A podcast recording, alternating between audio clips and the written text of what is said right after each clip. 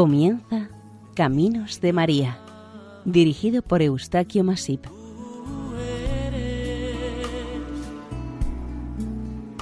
entre todas las mujeres. Bienvenidos a Caminos de María, un programa realizado por el equipo de Radio María Nuestra Señora del Lledó de Castellón. Les ofrecemos hoy el capítulo dedicado a Nuestra Señora de Ostra Brahma, Puerta de la Aurora, de Vilna.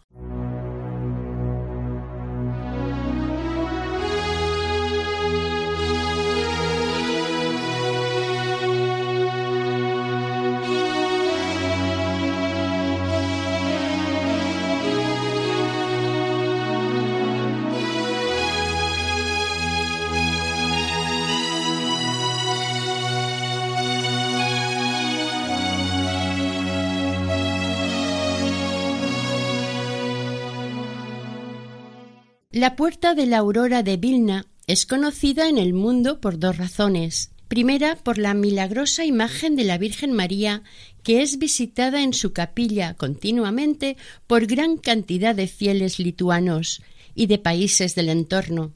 En segundo lugar, por sus poderes sagrados y las maravillas que en esta capilla han sucedido y suceden. Entre los creyentes existen muchas historias de esta capilla y de la imagen que se halla en su interior. Sobre todo se cuenta de las milagrosas curaciones y castigos ejemplares a los malhechores. Es frecuente que quienes visitan esta capilla soliciten o pidan un milagro a Nuestra Señora ante un problema no solucionable o una necesidad de suma precisión. Para los lituanos es el santuario principal y más significativo de Lituania. Esta es una de las imágenes marianas más celebrada y querida en el Oriente Europeo. Ocupa el segundo lugar de peregrinación para los católicos polacos después de Nuestra Señora de Czestochowa, patrona de Polonia. También es muy venerada en Bielorrusia y Rusia. En Estados Unidos, los emigrantes polacos llevaron esta imagen cuando se asentaron en este país y es especialmente venerada por ellos y por quienes la descubren por primera vez. Actualmente, la Puerta de la Aurora se encuentra en un lugar poco común.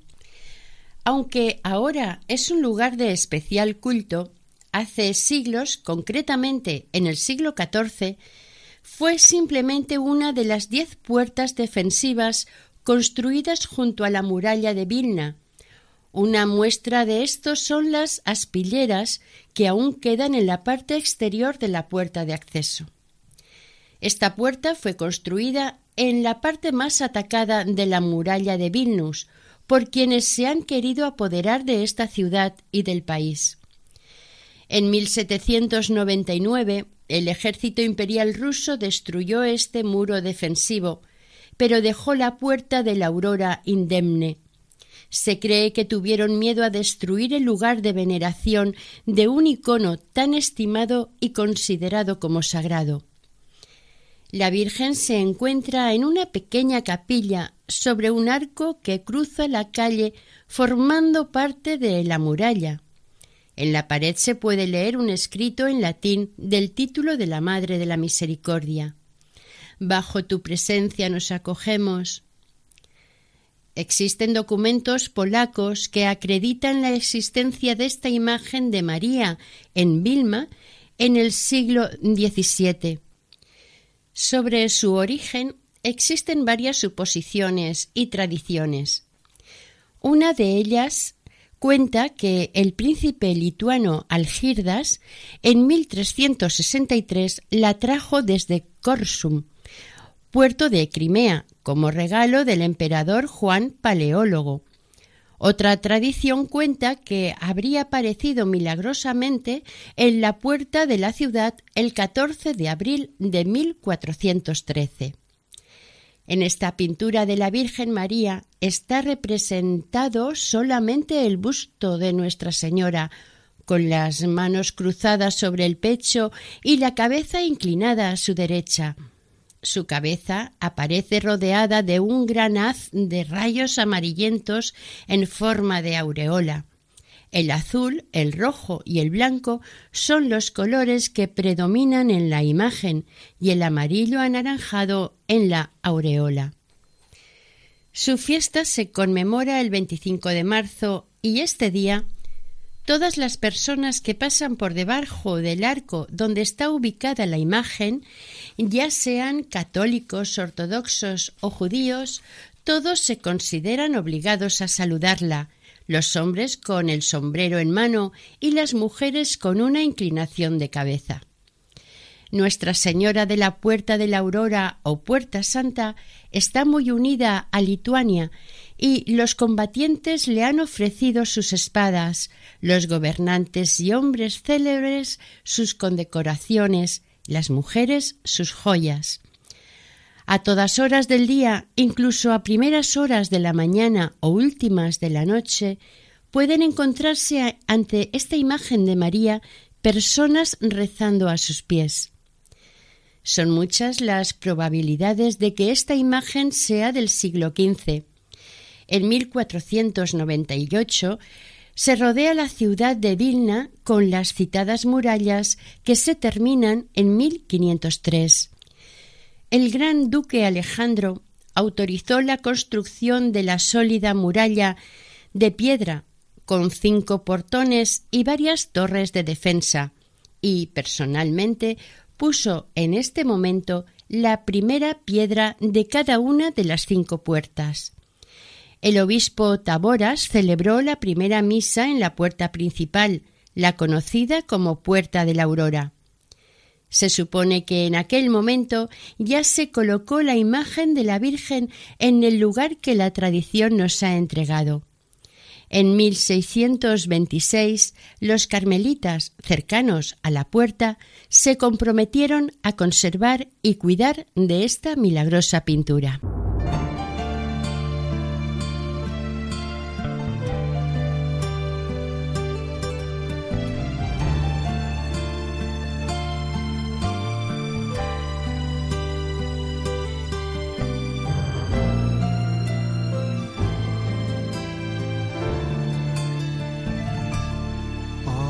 Amor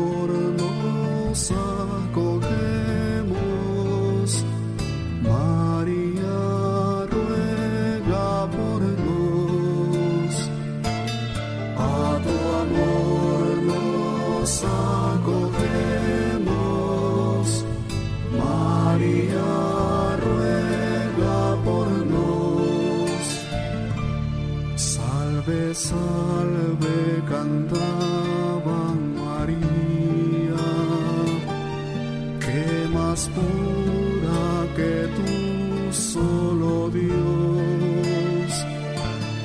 Y en el cielo la voz repetía, más que tú, solo Dios, solo Dios. Y en el cielo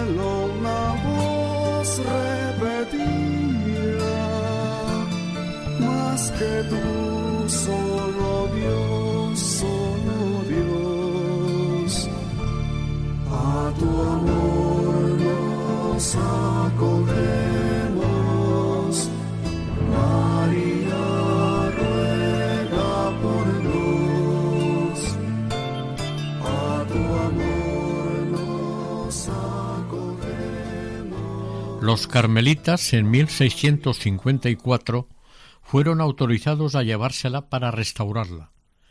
Es una imagen revestida de plata que se expuso en la fachada de la iglesia de Santa Teresa de Ávila, en Vilna. Los cronistas mencionan varios relatos de milagros, por ejemplo, el de un niño que al caer de un balcón falleció y gracias a la Virgen de la Puerta de la Aurora resucitó y fue devuelto a su madre. En 1671 la llevaron en procesión a la Puerta de la Aurora y la colocaron en una nueva capilla. Este acto fue presidido y celebrado por el señor obispo Alejandro Sapiega. Desde entonces es una imagen venerada con inmenso cariño y veneración. En 1702 los suecos ocuparon Vilna y prohibieron todo culto público a la imagen de esta Virgen, y no permitieron ninguna concentración o manifestación de los fieles ante la puerta de la capilla. Se le atribuyen a este famoso cuadro 17 milagros, todos ellos confirmados bajo juramento y con sus correspondientes crónicas validadas. Entre estos sucesos destacan los dos incendios ocurridos en Vilna, en 1706 y 1715. Estos fuegos fueron apagados milagrosamente gracias a la intervención de la Virgen de Ostra Brama, según testificaron muchos creyentes. A estas fechas pertenece el momento del incendio de la capilla. Gracias a la intervención de los carmelitas, la imagen de la Virgen se salvó de la quema y los carmelitas la trasladaron más tarde a la nueva capilla. Como testimonio de los milagros acontecidos en 1820 en la capilla de la Virgen, había 487 exvotos. El 2 de julio de 1927, Nuestra Señora de la Puerta de la Aurora fue coronada canónicamente en la Catedral de Vilna. Se celebró en esta catedral para que cupiera la mayor cantidad de fieles y devotos en tan memorable y solemne acto. Las peregrinaciones a este santuario son mayores y de mayor concurrencia de fieles de mayo a octubre, pero el día 16 de noviembre se celebra el gran día festivo de esta Virgen de Ostra Brama. En el año mariano 1953-1954, el Vaticano, la Iglesia romana, en honor a la Iglesia del Silencio, que en aquellos tiempos imperaba mucho en el Oriente Europeo, editó unos sellos con la imagen de la Virgen Puerta de la Aurora de Lituania. La verja afilada se construyó alrededor de 1514, al mismo tiempo que la muralla de Vilna. La curiosidad de esta verja está en que por tradicional costumbre se colgaban en ella directamente en la pared cuadros de Cristo, de la Virgen y de santos. Estos cuadros se cambiaban de vez en cuando debido al daño causado por los elementos atmosféricos al estar continuamente a la intemperie. En ocasiones, a algunos de los cuadros se los protegía con puertas de madera y tapas. En recientes investigaciones se ha descubierto que el cuadro de Nuestra Señora de Ostra Brama fue pintado en Vilna entre 1620 y 1630, siendo considerada como obra de autor desconocido. El cuadro formaba parte de un díptico que por el exterior mostraba a Cristo, Salvador, y por el interior a la Madre de Cristo. Quizás se copió de otro díptico existente en Cracovia, Polonia, e incluso de otros lugares del este europeo. La pintura de Cristo Salvador la empezó el pintor holandés Martín de Vos, en estilo renacentista, este cuadro se sacó del díptico en algún momento y se guardó en el monasterio de Ostra Brama. Más tarde se guardó en la catedral y, a partir de 1953, en el Museo de Arte de Vilna. El culto ritual a la Madre de Dios de Ostra Brama se inició después del ataque moscovita a Vilna en 1655 uno de los más fuertes partidarios de este culto ritualista fue el predicador carmelita Francis Kilszewski o Padre Charles. Este padre carmelita, en 1627, había construido una capilla de madera para esta pintura cerca de la verja afilada, y se cuenta que tenía una escalera. La capilla se libró de varios incendios, sin embargo, en 1711 o 1715, esta capilla se quemó totalmente, pero no antes de que un joven monje se llevara la milagrosa imagen de la Virgen de la Puerta de la Aurora. Durante veinte años la pintura estuvo en la iglesia de Santa Teresa. Entre 1712 y 1729 se construyó una nueva capilla en la verja afilada. Esta vez no se hizo de madera, sino que fue una obra de piedras y cemento. Antes de terminarla, ya se instaló en su interior la imagen de Nuestra Señora Virgen de la Puerta de la Aurora. Según se cuenta en las crónicas, fue un acto solemnísimo y de gran concurrencia de fieles y devotos. Bajo el gobierno de los zares, entre 1799 y 1822, la muralla de la ciudad fue derribada. Unos años antes, en 1761, el padre carmelita Rochivesky publicó un famoso libro, en su tiempo, titulado La historia de la pintura milagrosa. En este libro se contaban los hechos relacionados con esta imagen mariana hasta aquella fecha. En 1764 se añadió a la capilla una habitación que se encontraba detrás del altar, y en 1789 se le quiso rendir culto a la Virgen y debido a la gran cantidad de asistentes devotos se vieron obligados a instalar y cubrir este espacio con un toldo por estar al aire libre. El Papa Clemente XVI en 1773 declaró a Nuestra Señora de Ostra Brama como Santísima Patrona y Protectora de Lituania.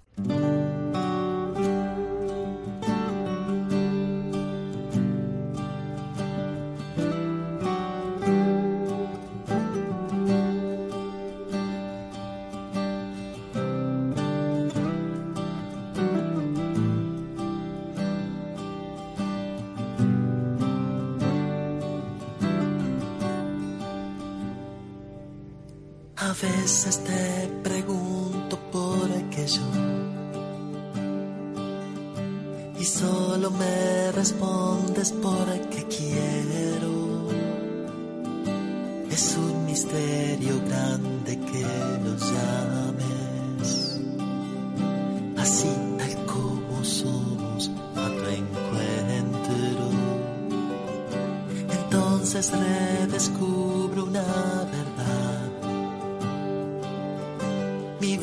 nuestra vida es tu tesoro.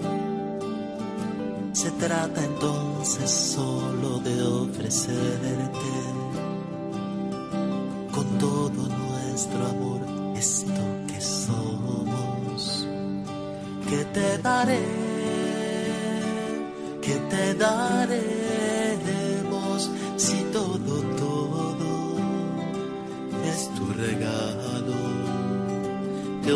te ofreceremos esto que somos, esto que soy, eso te doy. Durante una escaramuza entre el ejército ruso y el polaco por el dominio de Vilna, junto a la verja afilada, se dañó parte de la capilla y de sus pinturas, por lo que, pasada la crisis, se procedió a su restauración. Tal fue así, dos años después, en 1796, la renovación de la capilla estaba completada.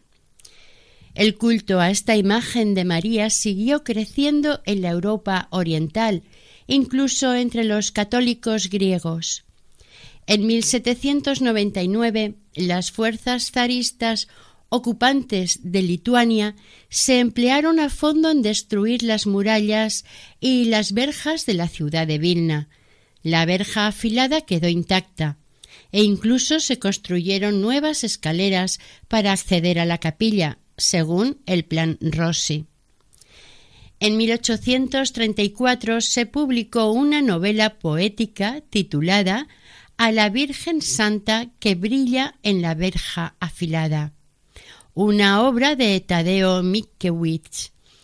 Esta novela popularizó extraordinariamente el culto a la Madre de Dios de verja afilada más allá de Vilna y de Lituania. La imagen de la Virgen de Ostra Brahma se convirtió en un fuerte consuelo y ánimo entre las muchas personas esperanzadas en lograr la libertad en una etapa de la historia convertida en tiempo de particiones, repartos e insurrecciones nacionales en varios territorios y naciones europeas. Frecuentemente en Lituania surgían fuertes insurrecciones, revueltas y destrozos acompañados de demostraciones patrióticas, tanto dentro como fuera de la capilla de la verja afilada. En una calle cercana se reunían y formaban grupos rebeldes y reivindicativos que luego recorrían toda la ciudad. En principio las manifestaciones eran de voces y gritos. La insurrección de enero se levantó contra el mando zarista que había reprimido a las gentes desde 1863. Evidentemente, el culto a la Virgen durante estos años estuvo bajo la influencia de los polacos, también invasores, que dirigían la independencia contra la tiranía rusa. En 1864 el Frente Insurrecto escribió en un cartel frente a la capilla lo siguiente Madre de Misericordia, nosotros nos sometemos a tu protección. Esta inscripción se cambió del polaco al latín con el fin de protegerse de que las tropas invasoras rusas reaccionaran con mayor agresividad. La historia de Lituania estaba siendo una historia de sometimiento por parte de las naciones vecinas más poderosas y fuertes que Lituania. Entre 1829 y 1845 se tuvo que recurrir a la completa reconstrucción y rediseño de la capilla. La escalera se rehizo totalmente y en 1895 se añadió el espacio del vestíbulo de detrás del altar también a la capilla para ampliarla. En 1919, el 11 de octubre, se organizó una procesión a la que asistieron los jóvenes en general, científicos, el gobierno católico y dignatarios de la Iglesia católica. Se dirigieron solemnemente hacia la verja afilada para agradecerle de antemano a la Madre de la Misericordia la posibilidad de reabrir la Universidad Stefan Batory de Vilna y poder continuar con su labor docente. Después de la renovación de la capilla y de las pinturas bajo la dirección de Julius Rutkowski y Julius Clowns, se celebró una ceremonia formal, muy especial delante de la Catedral de Vilnius.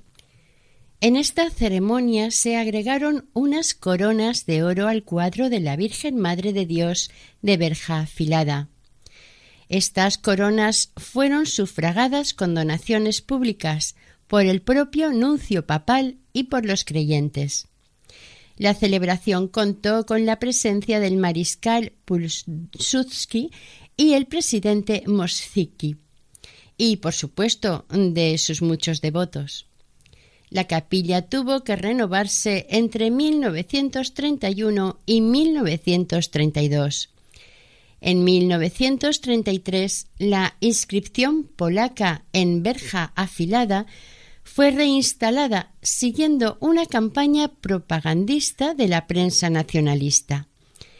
En 1936, la Orden Carmelita se ocupó del mantenimiento de la capilla, mientras la imagen de la Virgen permanecía en Vilna bajo la supervisión y decisión del arzobispo de Vilna, Monseñor Vinius Romuald Jabrikowski. Los fieles en este momento oraban ante Nuestra Señora para liberarse de los alemanes y de los soviéticos. Fue sorprendente e inesperado que durante la dominación soviética de Vilnus o Vilna, la verja afilada estuviera abierta al culto sin censuras. Antes de la Segunda Guerra Mundial, en la Puerta de la Aurora, se celebraban liturgias durante todo el día, desde el amanecer hasta la entrada de la noche, En este tiempo se rezaban las vísperas con gran presencia de fieles en la capilla y, por falta de espacio, se ocupaban las calles adyacentes. Esta oración comunitaria multiplicaba la asistencia de devotos, especialmente el 16 de noviembre, fiesta de la Virgen Madre de la Misericordia. Una costumbre curiosa hace que, al pasar los hombres por delante del templo, lo hagan despacio y se quiten el sombrero en señal de respeto, tanto católicos, ortodoxos e incluso ateos, y las mujeres inclinan levemente la cabeza. Los coches, al pasar ante la puerta de la capilla, aminoran la marcha. Durante el régimen soviético, este lugar era especialmente visitado por los peregrinos bielorrusos. Téngase en cuenta que en Bielorrusia habían sido prohibidos los cultos en los santuarios y las iglesias. ¿Por qué tengo miedo? Si nada es imposible para ti, ¿por qué tengo miedo? Si nada es imposible para ti, ¿por qué tengo miedo? Si nada es imposible para ti, ¿por qué tengo miedo? Si nada es imposible para ti. En varias ocasiones los soldados comunistas hicieron intentos para destruir esta imagen. En marzo de 1886 se presentó ante el sacristán un hombre extranjero de acento ruso y destapando un paquete que llevaba le mostró al sacristán dos grandes cirios que escondía bajo su gran capote. Le dijo al sacristán Quiero que los enciendan ante la Virgen y que estén toda la noche encendidos, porque tengo un negocio gravísimo y urgente, que ha de decidirse mañana mismo. Si usted quiere, vamos a la iglesia y yo mismo los coloco en el altar. Le respondió el sacristán Lo haría de buena gana, pero cuando solicitan que ardan los cirios por la noche, tengo orden de pasarla a la iglesia para evitar peligros innecesarios de incendio. Ya lo sabía, respondió el visitante. Aquí tiene usted dos rublos como recompensa del sacrificio. Se dirigieron a la iglesia. El ruso colocó los cirios, los encendió y estuvo arrodillado unos minutos. Cuando el sacristán quedó solo, le pareció oír una voz que decía Apaga esas velas. El sacristán busca por todas partes y no ve a nadie. Vuelve a su silla y cuando empezaba a dormirse le pareció oír la misma voz. Piensa en apagarlas, pero recuerda su palabra dada. Toma el rosario y empieza a rezarlo. Rendido por el sueño se duerme y vuelve a oír la misma voz. Asustado apaga los cirios. Y a las ocho de la mañana cuando los fieles van llegando para la misa, cuenta a su hija lo que ha sucedido durante la noche. La hija le dijo a su padre Aquí debe haber un misterio. Cuando estemos solos llevaremos los cirios a casa para examinarlos. Al llevárselos, se admiraron del extraordinario peso. Una vez en casa los abrieron con un cuchillo y hacia la mitad de cada cirio tropiezan con algo duro. Levantan las velas con precaución y notan que la mecha penetraba en un tubo de hierro. Rápidamente dio cuenta el sacristán al cura de la iglesia, y éste llama al comisario de policía, que se traslada enseguida a la casa del sacristán. Los dos tubos estaban llenos de dinamita. Todo estaba calculado para que estallase e hiciese saltar por los aires la iglesia en hora de la misa parroquial. De esta manera tan sencilla hizo fracasar la Virgen el atentado mortal preparado por unos políticos delincuentes rusos. De haber estallado este artefacto cuando estos terroristas habían calculado, se hubiera producido una gran cantidad de víctimas y destrozos materiales importantes en la capilla de la Virgen. tiempo después se prohibió circular vehículos y personas por esta antigua calle de Vilna, en la que está ubicada la capilla de la puerta. La pintura de la imagen de la Virgen María, la Misericordia de Austros Bartai, la Puerta de la Aurora, protectora de Lituania y su principal símbolo de unión, es, junto con el santuario, lo más conocido de este pequeño país báltico. Las dos cosas, de carácter religioso, son las más conocidas y valoradas por los creyentes, por sus muchas curaciones milagrosas y otras gracias más, otorgadas a quienes la visitan con el fin de venerarla y de presentarle sus peticiones. Los peregrinos que acuden a este santuario mariano son especialmente lituanos, polacos, bielorrusos y rusos, con una especial particularidad. Son creyentes pertenecientes a dos confesiones religiosas distintas, católicos y ortodoxos.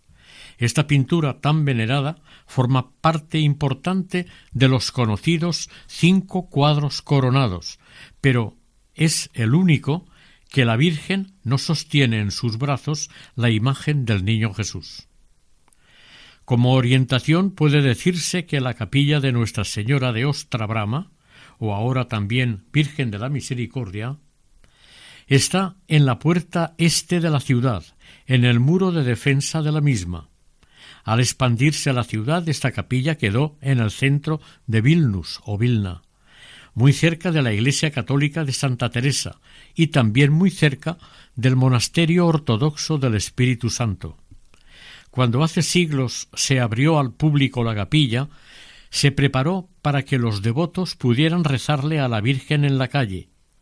Hay que pensar que a la capilla se accedía únicamente desde el jardín del monasterio, y a los laicos y especialmente a las mujeres no se les permitía entrar a la capilla conventual. Hasta el siglo XIX, con el neoclasicismo, se le dio el aspecto actual, y todavía funciona como iglesia. El Santo Padre Juan Pablo II rezó el Santo Rosario en esta capilla junto a los peregrinos lituanos y otros muchos procedentes del mundo. Existe una importantísima vinculación entre Nuestra Señora de Ostrabrama, o Puerta de la Aurora, con Santa Faustina Kowalska. En esta capilla de la Puerta de la Aurora, el 28 de abril de 1935, el cuadro de la imagen de Nuestro Señor de la Misericordia, adorado y alabado en todo el mundo, por primera vez fue expuesto a los pies de Nuestra Señora de Ostrabrama, en este santuario.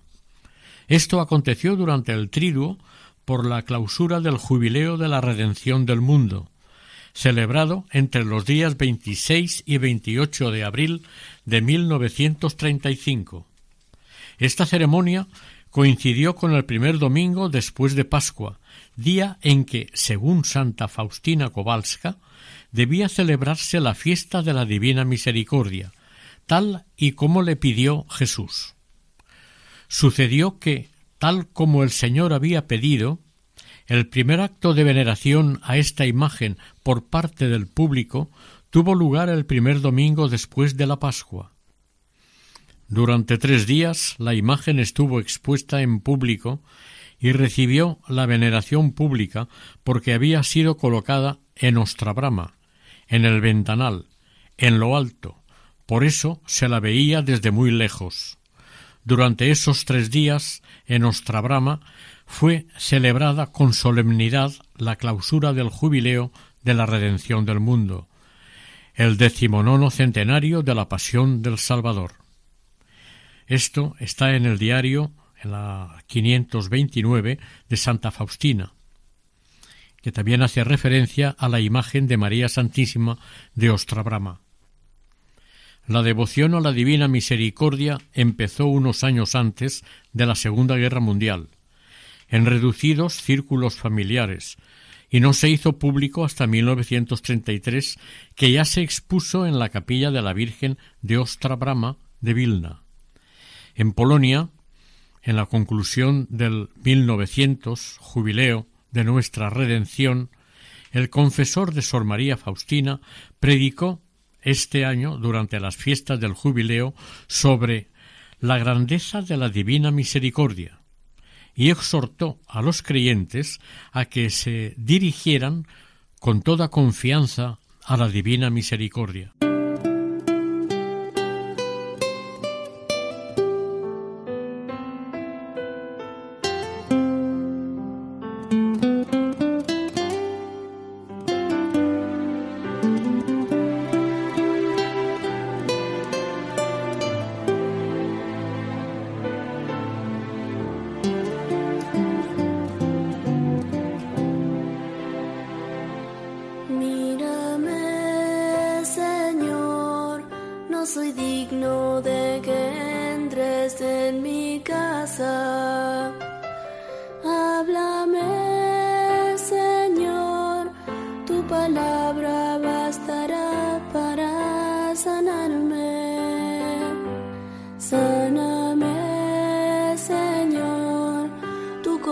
Conoces cuántas luchas en mis límites. Quiero dar a luz el misterio que descansa en mi interior. De tu cuerpo brota sangre y agua viva. El 22 de febrero de 1931, Sor Faustina tuvo la primera revelación de la Divina Misericordia. Ella estaba en su celda y lo comenta en su diario de esta forma. En la noche, cuando estaba en mi celda, vi al Señor Jesús vestido de blanco. Una mano estaba levantada en ademán de bendecir, y con la otra mano se tocaba el vestido que aparecía un poco abierto en el pecho. Brillaban dos rayos largos. Uno era rojo y el otro blanco. Yo me quedé en silencio contemplando al Señor. Mi alma estaba llena de miedo, pero también rebosante de felicidad. Pasado un largo rato viéndolo, el Señor se dirigió a ella con estas palabras que escribió en su diario. Pinta una imagen mía, según la visión que ves, con la inscripción Jesús, yo confío en ti. Yo deseo que esta imagen sea venerada, primero en tu capilla y después en el mundo entero. Yo prometo que el alma que honrare esta imagen no perecerá.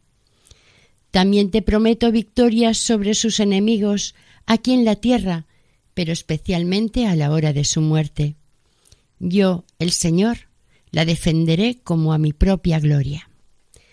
Sor María Faustina trató de pintar la imagen ella misma, pero no llegaba a plasmar la visión que tuvo. Se desesperó por esta razón y se quejaba al Señor. A raíz de esto, nuestro Señor le permite ver por revelación a cierto sacerdote que la ayudará. Este, a quien Faustina le revela sus visiones y los mensajes, después de estudiar la espiritualidad de la santa, llama al pintor Eugenio Kazimiroski para comenzar el cuadro según las instrucciones de Sor Faustina. La primera imagen de Jesús misericordioso fue pintada en 1934 y fue la presentada públicamente en la capilla de Ostra Brahma, como se ha citado anteriormente. Esta imagen actualmente es venerada en la Iglesia del Espíritu Santo de Vilna. La imagen del Señor de la Misericordia, además de ser la primera imagen de la jamás pintada figura del Cristo de la Misericordia, tiene las siguientes gracias. Se pintó bajo la dirección en vivo de Santa Faustina. Fue la única imagen que la santa conoció en vida. El Señor indicó que esta imagen tiene la misma mirada que él tuvo en la cruz y en un grupo de oración en Arizona, Estados Unidos, según relata el padre Serafín Michalenko, que fue vicesecretario para la causa de la canonización de Sor Faustina, se descubrió que la cara de la imagen encaja perfectamente en la cara de la sábana santa de Turín, lo que hace de esta pintura un objeto religioso muy especial. Pero la imagen conocida mundialmente y más famosa es la que realizó el pintor Adolf Hitler, ofrecida por este como agradecimiento por la salvación de su familia en la guerra. De esta manera se cumplieron las palabras que el Señor Jesús dijo a Sor Faustina durante la primera visión. Deseo que esta imagen sea venerada primero en tu capilla y luego en el mundo entero. Santa Faustina Kowalska nació el 25 de agosto de 1903 en Glogowiec, al oeste de la ciudad de Lodz, Polonia. Era la tercera de diez hijos que tuvo el matrimonio Stanislao y María Kowalska. Fue bautizada en la parroquia de Swintisnez, Warki, con el nombre de Elena. Desde pequeña llamaba la atención su piedad, el amor a la oración, su laboriosidad, la obediencia y una gran sensibilidad por la pobreza humana. A los siete años sintió en su alma la llamada a la vida religiosa sin haber recibido aún la primera comunión, pero sus padres no le dieron permiso para entrar en ningún convento. Tuvo una formación escolar muy breve, apenas tres años. A los dieciséis deja la casa familiar para trabajar de sirvienta en Alexandrou y Lodz, para mantenerse a sí misma y ayudar a su familia.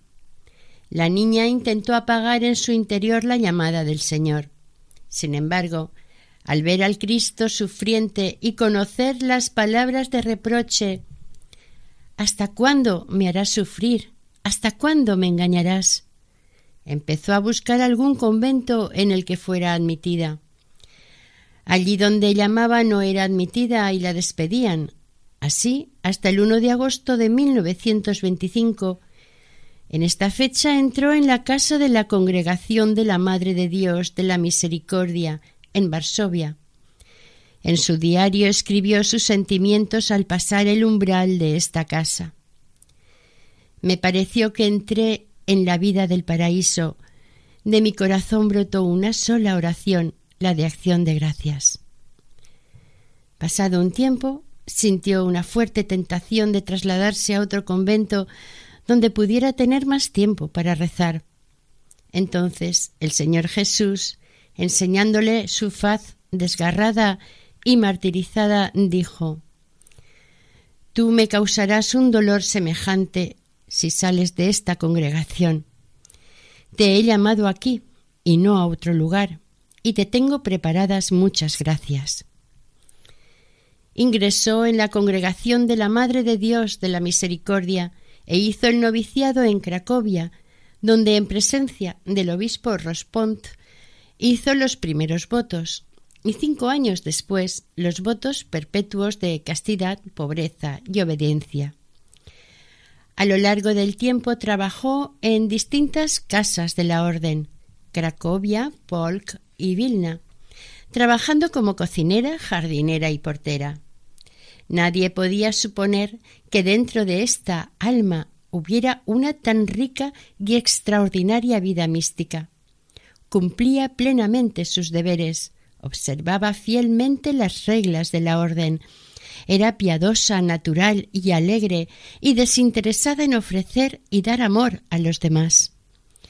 Toda su vida la dedicaba en buscar la unión con Dios y colaborar con Jesús en la obra de la salvación de las almas. Jesús mío, tú sabes que desde los años más tempranos deseabas ser una gran santa, es decir, deseaba amarte con un amor tan grande como ningún alma te amó hasta ahora. Yo tengo un nuevo amor. El corazón me late sin parar. Hay uno que me ha dicho, te amo de verdad, Jesús mi amor, y más que amor mi dulce paz. Yo tengo un nuevo amor, jamás imaginé poder hallar aquel que le dio a mi vida una razón para amar. Jesús mi amor y más que amor mi dulce paz. Siento que tengo ganas de volar al firmamento. El Señor colmó a Santa Faustina de muchas gracias extraordinarias, los dones de contemplación y de profundo conocimiento del misterio de la divina misericordia, visiones, revelaciones, estigmas ocultos, los dones de profecía, de leer en las almas humanas y de desposorios místicos. Una atenta lectura de sus escritos permite conocer el grado de unión de su alma con Dios y también permite conocer hasta qué punto Dios se entregó a su alma, evidenciando los esfuerzos y combates en su camino de perfección. Es por ello que, colmada de tantas gracias, escribió Ni las gracias ni las revelaciones, ni los éxtasis, ni ningún otro don concedido al alma la hacen perfecta, sino la comunión interior del alma con Dios. Mi santidad y perfección consisten en una estrecha unión de mi voluntad con la voluntad de Dios. El austero modo de vida y los agotadores ayunos que practicaba desde antes de entrar en el convento debilitaron tanto su organismo que siendo postulante fue enviada al balneario de Skolinov cerca de Varsovia, para recuperar la salud. Después del primer año de noviciado, a Faustina le vinieron experiencias místicas sumamente dolorosas, relacionadas con la realización de la misión que le fue encomendada por el Señor. Sor Faustina se ofreció como víctima por los pecadores y con este propósito experimentó diversos sufrimientos, para, a través de ellos, salvar las almas de aquellos que necesitaban entrar o volver al camino. En los últimos años de su vida aumentaron sus sufrimientos interiores, del espíritu y del cuerpo. Estaba extenuada físicamente y por completo, pero plenamente adulta de espíritu y sobre todo una intensa unión mística con Dios. Falleció en olor de santidad el 5 de octubre de 1938 a los treinta y tres años. Su cuerpo fue sepultado en la tumba común del cementerio de la comunidad de Cracovia y luego, durante el proceso informativo, en 1966 fue trasladado a la capilla. La gran misión encomendada a esta sencilla monja, valerosa y totalmente abandonada en Dios, fue que el Señor Jesús le confió el mensaje de la misericordia dirigido a todo el mundo. Te envío a toda la humanidad con mi misericordia. No quiero castigar a la humanidad doliente, sino que deseo sanarla, abrazarla en mi corazón misericordioso. Tú eres la secretaria de mi misericordia te he escogido para este cargo, en esta y en la vida futura, para que des a conocer a las almas la gran misericordia que tengo con ellas, y que las invites a confiar en el abismo de mi misericordia. Jesucristo nuestro Señor, en su inescrutable voluntad, quiso elegir a esta sencilla religiosa sin amplia cultura ni especial formación espiritual, apenas conocía el catecismo, pero dotada de una sensibilidad espiritual y religiosa exquisitas, para ser el apóstol de la misericordia divina. Todo esto elevó su espíritu a las más altas cimas de la contemplación, y fue lo que le posibilitó conocer con una profundidad admirable el misterio insondable del amor misericordioso del Padre, manifestado en Jesucristo estaba dotada de una iluminación sobrenatural y con la marca especial de su vida que fue el sufrimiento. La superiora general de la Congregación de las Hermanas de la Madre de Dios de la Misericordia, la Madre Micaela Morechevska, escribió en su memorial Lo que más me sorprendió y sigue sorprendiendo en Sor Faustina es un síntoma extraordinario que se acentuó especialmente durante los últimos meses de su enfermedad. Fue el olvido absoluto de sí misma, en aras de su entrega total a la propagación del culto a la divina misericordia. Era lo único que le ocupaba. Volviendo a Nuestra Señora de Ostra Brahma, diremos que no hay muchas pinturas en las que se represente a la Virgen sola, sin el niño Jesús en sus brazos, y para algunos es lo que la hace diferente. En muchas iglesias y capillas de los cinco continentes está presente la imagen de la Virgen de Ostra Brahma, la Puerta de la Aurora, incluido el mismo Vaticano. El nombre de Puerta de la Aurora le viene dado porque es la puerta de entrada a la ciudad desde el este, llegando desde Minsk, y las primeras luces del amanecer iluminan esta puerta al levantarse el día, poco antes de salir el sol.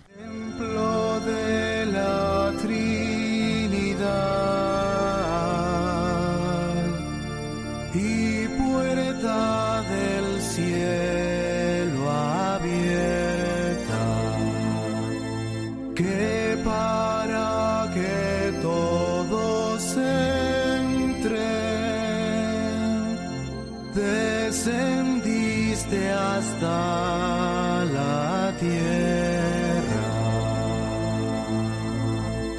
Salve, salve, gran Señora. Salve, poderosa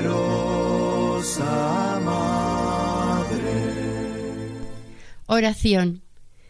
Nuestra Señora de Ostra Brahma, Virgen María de Vilna, ruega a Dios Padre Todopoderoso y a tu Hijo misericordioso, que el Espíritu Divino nos guíe e ilumine por el triple camino de la fe, de la esperanza y del amor, para alcanzar los méritos suficientes que nos lleven algún día hasta el seno de Dios. Así sea.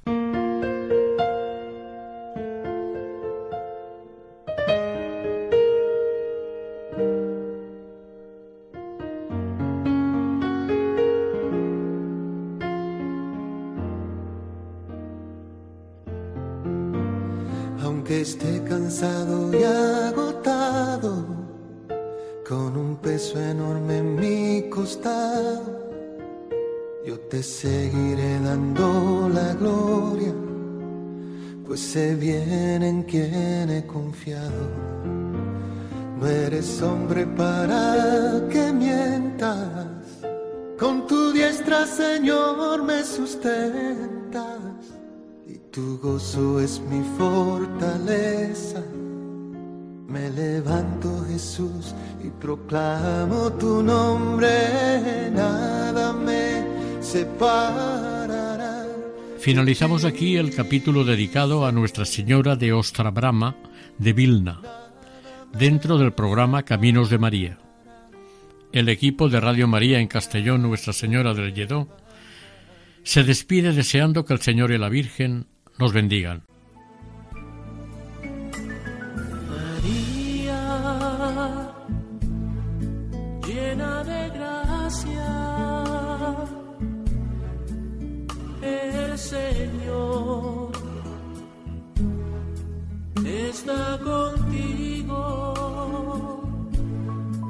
Han escuchado en Radio María Caminos de María, dirigido por Eustaquio Masip.